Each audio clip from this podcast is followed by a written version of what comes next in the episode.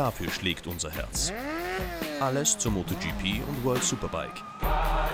Mit Kathi Untersberger und den Motorsport-Experten von Servus TV. Wir haben einen neuen Weltmeister, ihr Lieben. Und sein Name ist Fabio Quattararo. Nach einer Saison mit vielen Höhen und Tiefen hat er es drei Runden vor Saisonende geschafft, sich den Titel zu holen. Und das in einem wahnsinnig emotionalen Rennen. Pecco Bagnaia stürzt fünf Runden vor Schluss. Miguel Oliveira löst sich gefühlt in Luft auf. Im Ernst, falls jemand weiß, was passiert ist, gebt's bitte Bescheid. Und Marc Marquez und Paul Espargaro holen einen Doppelsieg für Honda. Dazu kommt, Valentino Rossi fährt ein letztes Mal in Misano einen Grand Prix. Wer hätte in der Gridphase schon gedacht, wie emotionsgeladen die folgenden Minuten werden? Ja, und genau über diese Phase wollen wir heute sprechen. Das Grid. Was passiert da alles? Wer steht da eigentlich beim Fahrer? Was wird noch besprochen und welche Entscheidungen werden getroffen? Dazu habe ich mir jemanden eingeladen, der trotz seines jungen Alters schon viel Motorsporterfahrung hat und die Abläufe im Schlaf kennt. Sebastian Risse. Er hat das MotoGP-Projekt bei KTM Factory Racing seit Stunde 1 betreut und wird uns heute ein bisschen über die letzten Momente auf dem Grid erzählen. Darum zurücklehnen und genießen. Wir starten rein in die heutige Folge.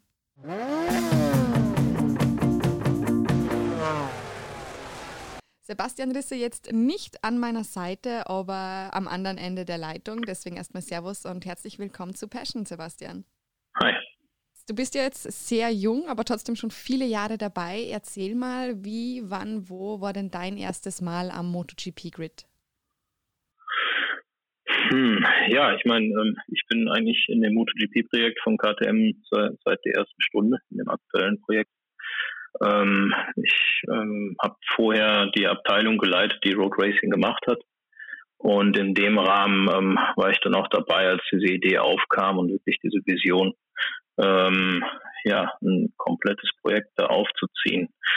Äh, habe dann angefangen, Leute zu suchen und die Abteilung soweit aufzubauen und auch dann ähm, ja, aufzuteilen in die verschiedenen Bereiche äh, um das neben dem Moto3-Projekt zu stemmen. Und dann nach und nach bin ich mehr und mehr in das MotoGP-Projekt reingerutscht und ähm, ja, hatte eigentlich dann das erste Mal wirklich mit so einem Bike zu tun, als wir das erste Mal mit unserem Bike unterwegs waren. Das heißt äh, Anfang 2016. Wie hast du dich dann bei deinem ersten Mal am Grid, beim ersten Rennen wirklich gefühlt? Ich kann nämlich nur von mir sprechen. Ich war wirklich ein wenig überfordert von all den Eindrücken eigentlich. ja, also äh, klar, in der Moto 3 äh, kannte ich das Thema natürlich äh, schon vorher. Äh, so richtig ernst wurde es für uns dann das erste Mal, als wir den Showrun am Red Bull Ring gemacht haben. Ähm, wo es, äh, ich meine, es klingt sehr simpel, das Motorrad muss einfach nur fahren, äh, keiner soll sich auf die Nase legen. Mhm. Aber ähm, die Peinlichkeit, wie dann irgendwas nicht funktionieren würde, ist natürlich trotzdem da.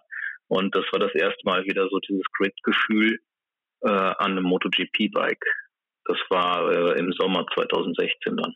Also doch schon ein paar Jährchen her. Oh. Ja, auf jeden Fall, klar. Und dann haben wir die Wildcard in Valencia äh, gemacht. Äh, sprich, ähm, ja, das erste Mal wirklich auf dem Grid dann selbst gestanden und äh, mit dem Mika, ähm, ja, wir wollten schauen, wo wir sind. Wir wollten aber auch erstmal ankommen. Mhm. Das hat dann leider nicht funktioniert, aber das wussten auf dem Grid noch nicht. Und äh, ja, waren sehr gespannt und bester Dinge, dass wir zumindest mal danach mehr wissen als vorher. Aber ja, diese Intensität vom, vom auf dem Grid zu stehen und äh, gerade das erste Mal mit so einem Motorrad auf dem Grid zu stehen, ist schon gewaltig. Ah, das kann ich mir vorstellen. Wer ist denn da bei euch äh, alles mit dabei in der Startaufstellung und vor allem wer ist wofür verantwortlich? Also im Moment äh, ist das Grid ja etwas reduziert äh, aufgrund der Corona-Situation. Ähm, wir haben das dann, man hat eine beschränkte Anzahl an, an Pässen und äh, jedes Team muss sich überlegen, wie sie das am besten aufteilen. Und bei uns sind die Crew Chiefs äh, auf dem Grid als Link zwischen der Technik und, und dem Fahrer, ein Helfer für jeden Fahrer, äh, Mechaniker für jedes Bike äh, und ein Data Recorder für jedes Bike um nochmal elektronisch zu checken, dass alles okay ist. Mhm. Manchmal sieht man es auch im TV, beziehungsweise wenn man selber am Grid ist und das natürlich beobachtet, mit den Fahrern werden dann noch Gespräche geführt. Was, was wird denn da zum Beispiel noch besprochen, was man nicht vorher schon abgeklärt hätte können? Also es kommt ein bisschen drauf an. Äh, jeder Fahrer ist anders, äh, jedes Rennen ist anders. Äh, zunächst mal brauchen wir das technische Okay, dass an dem Motorrad eben in der Runde zum Grid alles okay war. Ähm, wenn es noch irgendwo Zweifel an der Reifenwahl zum Beispiel gab, auch da die Bestätigung, ähm, dass er gesehen hat, dass den Reifen so auf Temperatur bringt, wie er sich das vorstellt oder nicht. Mhm. Ähm, wenn es dann Richtung kritischen Bedingungen geht, dass es vielleicht regnet, vielleicht auftrocknet, äh, wird es in die Richtung natürlich nochmal intensiver, weil man sich letztendlich an der Stelle entscheiden muss, äh, was man macht. Also man könnte das Bike auf dem Grid umbauen, äh, vom Trocken auf Nass und andersherum. Es ist relativ komplex. Ähm, man kann auch, bevor man aufs Grid rollt, sich noch entscheiden, noch eine zweite Runde zu fahren. Das heißt, nochmal reinzukommen, das Bike zu tauschen und mit dem anderen Bike aufs Grid zu rollen. Die Entscheidung ist dann aber gefallen, weil man wirklich auf dem Grid ist. Ähm, ja, oder man kann darauf spekulieren, äh, wenn es im Moment noch trocken ist, man glaubt aber, es regnet, ähm, dann würde das Grid nochmal geräumt, man käme nochmal in die Box und kann dann eben auf dem Regenbike starten. Während wenn man es auf Regen umbaut, es dann doch nicht regnet, äh, schaut schlecht aus. Dann muss man damit losfahren oder kriegt eine entsprechende Strafe. Mhm. Und diese letzten Änderungen, von denen du gesprochen hast, wer hat denn da das letzte Wort? Ist es da immer der Fahrer oder ist es der Crew Chief? Wer trifft die finale Entscheidung? Ja, das kommt auch an, auf, auf welchem Level das jetzt ist. Ähm, letztendlich äh, versuchen wir den Fahrer schnell zu machen. So eine Entscheidung gegen den Fahrer zu treffen, macht sicher keinen Sinn. Aber ähm, vielleicht hat er auch ähm, einen Eindruck, äh, zum Beispiel, dass der Reifen zu kalt ist und er einen anderen Reifenspec haben will. Wir sehen aber in den Daten, na, der Druck war falsch und wir müssen was nachstellen. Äh, dann diskutiert man das mit ihm und kommt am Ende zu, zu einer Entscheidung. Okay. Und äh, generell kann man auch sagen, wenn jetzt nicht gerade Corona-Beschränkungen sind, dass das Grid so ein bisschen vielleicht ein Goodie ist, auch für einen neuen Mechaniker oder wenn ihr vielleicht einen Praktikant oder was dabei habt, dass es dann was Besonderes ist, mit aufs Grid zu kommen?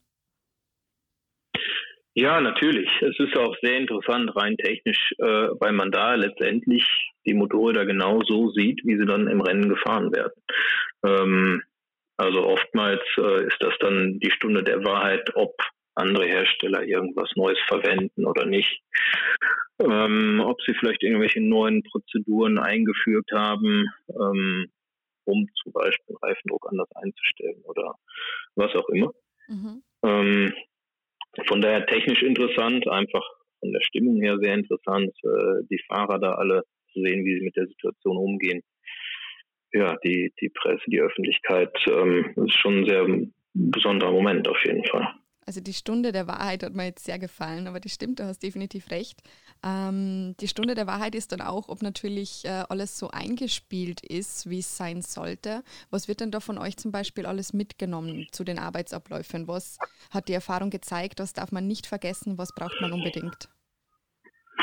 Ja, es kommt ein bisschen darauf an, welche Arbeitsläufe man geplant hat und dann welche man noch ähm, ja, im Notfall abdecken muss. Mhm. Also Klar ist, meistens werden irgendwo Reifen getauscht, also alles zum Reifentausch.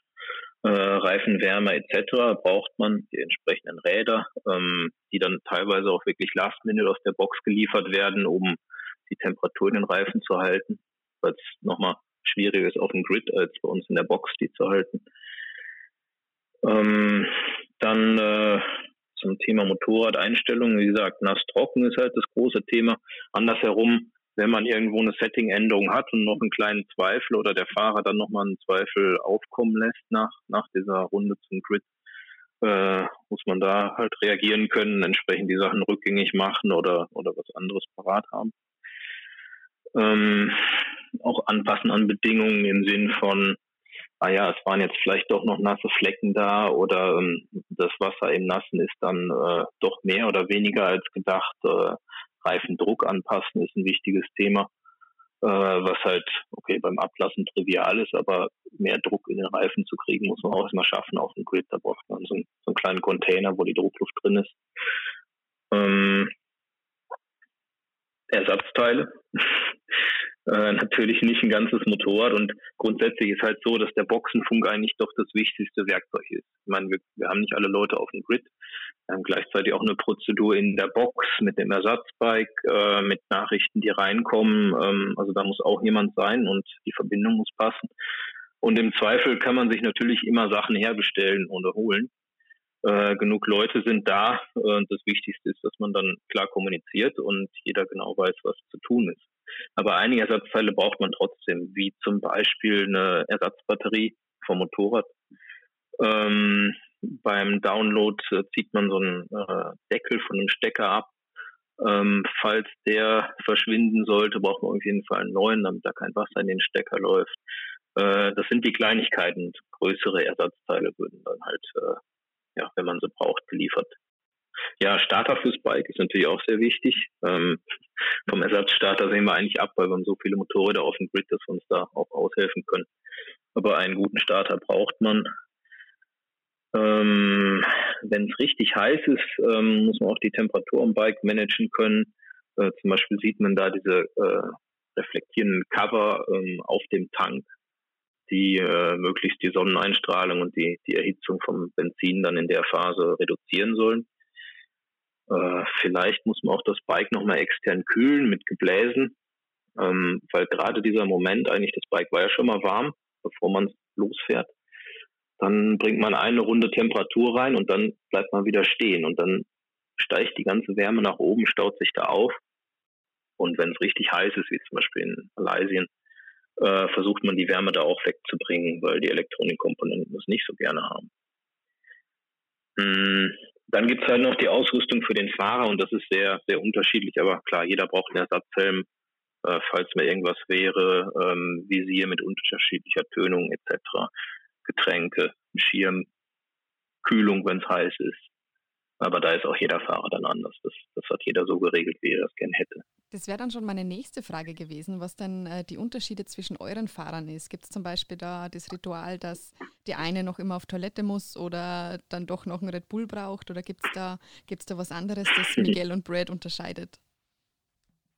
Ja, ich meine, es ist jetzt äh, mittlerweile schon so, dass die Zeit auf dem Grid äh, sehr lang ist. Von daher nochmal zur Toilette zu müssen, ist, ist nicht sehr unwahrscheinlich. Und den Brad sehen wir eigentlich ja fast bei jedem Rennen dann nochmal in der Box. Ähm, ansonsten ähm, sind sie beide schon recht coole Hunde, die, die sich das nicht ähm, allzu sehr zu Herzen nehmen und, und mit der Situation gut umgehen. Manche Fahrer haben halt, glaube ich, mit der Zeit auf dem Bit schon ganz schön zu knacken. Ähm, Gerade wenn man sich nicht wohl in seiner Haut fühlt, wenn man weiß, vielleicht stehe ich auf einer besseren Position, als was ich eigentlich verdient habe oder was die Rennpace dann wirklich bringt und sie werden links und rechts an mir vorbeizischen, dann wird die Zeit schon sehr, sehr lang auf dem Grid. Also das tut weh, aber da muss man durch. Bei welchem Fahrer bist denn du dann am Grid? Bist du dann, äh, schaust du dann bei beiden vorbei oder bei dem, der weiter hinten startet, der weiter vorne startet oder generell bei dem, der noch mehr Input braucht? Ähm, also jetzt im Moment der Corona-Zeit bin ich in der Box. Mhm. Ähm, ich gucke mir das ein bisschen von da, ähm, schaue, wenn Nachrichten reinkommen. Äh, habe auch den, den Funk mit beiden. Das heißt, wenn auf der einen Seite irgendein Thema aufkommt, äh, kann ich das zur anderen Seite transferieren. Ähm, ansonsten pendel ich eigentlich immer zwischen, zwischen unseren beiden Fahrern. Ähm, ich bin mehr der Typ, der dann, ähm, der braucht, glaube ich, den Support in dem Moment mehr. Ähm, aber klar, sind alle für alle Fahrer da. Dann noch eine letzte Frage. Wir müssen es natürlich ansprechen, wenn wir schon über Grid sprechen. Das Thema Grid Girls. Aktuell sind ja keine im Paddock erlaubt. Wie sehr werden sie denn von euch vermisst und wer übernimmt denn diese Tätigkeit aktuell bei euch? ja, das stimmt. Ich meine, ähm, äh, es ist so, dass der Helfer im Moment äh, das übernimmt. Also wie gesagt, die Zahl an, an Pässen ist reduziert. Jeder Fahrer hat einen Helfer, der Helm, Handschuhe, seine persönliche Ausrüstung hat, ähm, ist normalerweise die Person, die ihn auch sonst neben der Rennstrecke betreut. Und äh, der übernimmt es dann sozusagen. ähm, ja, letztendlich merkt man schon, dass insgesamt die Atmosphäre seit Corona eine, eine sehr andere ist. Es ist ähm, ja sehr viel sachlicher. Ähm, weniger ähm, Hype, weniger Celebrities. Ähm, ich glaube, es hilft auch einigen Fahrern, einfach weil man sich wirklich aufs Fahren und auf die Sache konzentriert. Also ich sehe das nicht nur positiv oder nur negativ, aber natürlich die ganze Situation mit Zuschauern äh, im direkten Kontakt zum Team, äh, mit, ja, wie gesagt, den, den ganzen Leuten, die auf dem Grid sind, äh, ist schon was, was wir vermissen und ähm, wird sicher früher oder später mal wieder normaler werden. Und dann kommen diese Fernsehteams um die Ecke und wollen auch noch ein Interview. Klar, das gehört natürlich auch alles dazu und das, das macht die Stimmung dann auch mit aus. Ne? Ach, ich denke doch. So, Sebastian, wir sind jetzt ähm, am Ende angelangt. Ich äh, danke dir vielmals für deine Zeit. Gibt es dann zum Schluss noch eine letzte Sache, die du den Zuhörern mitgeben möchtest? Ja, ich meine, jeder Zuhörer äh, müsste sich das eigentlich mal wirklich live anschauen, was da auf dem Grid abgeht und die Stimmung einfach aufnehmen. Das wäre schon spannend. Und ja, mittlerweile haben wir wieder Leute, die auf der Haupttribüne sind, die das zumindest von außen sehen. Ich hoffe, es werden mehr. Das hoffe ich auch. Danke dir. Ja, bitte.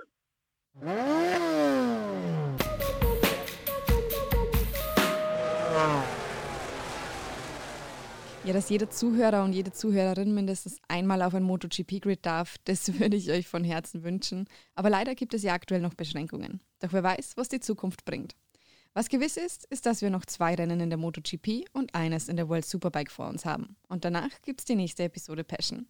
Ich danke euch fürs Zuhören und freue mich schon auf die nächste Folge. Bleibt dran, bleibt gesund und vor allem bleibt schräg. Servus.